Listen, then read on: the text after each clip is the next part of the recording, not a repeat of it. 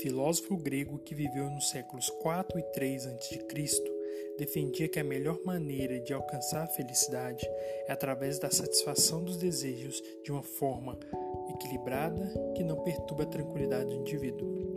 De fato, quando observamos a sua tese, percebemos a profundidade que existe no conceito de felicidade. Ser feliz é ter a capacidade de conseguirmos nos tornar realizados em nossa vida. E nessa busca nos deparamos com a necessidade de satisfazermos os nossos desejos, sejam eles materiais, profissionais ou pessoais.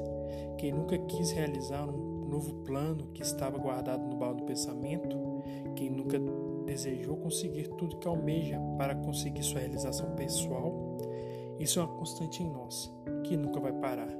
Por isso, é de suma importância de trabalhar o equilíbrio, pois ele será a medida certa da razão entre o que é real e o irreal, o certo e o errado, o necessário e o desnecessário.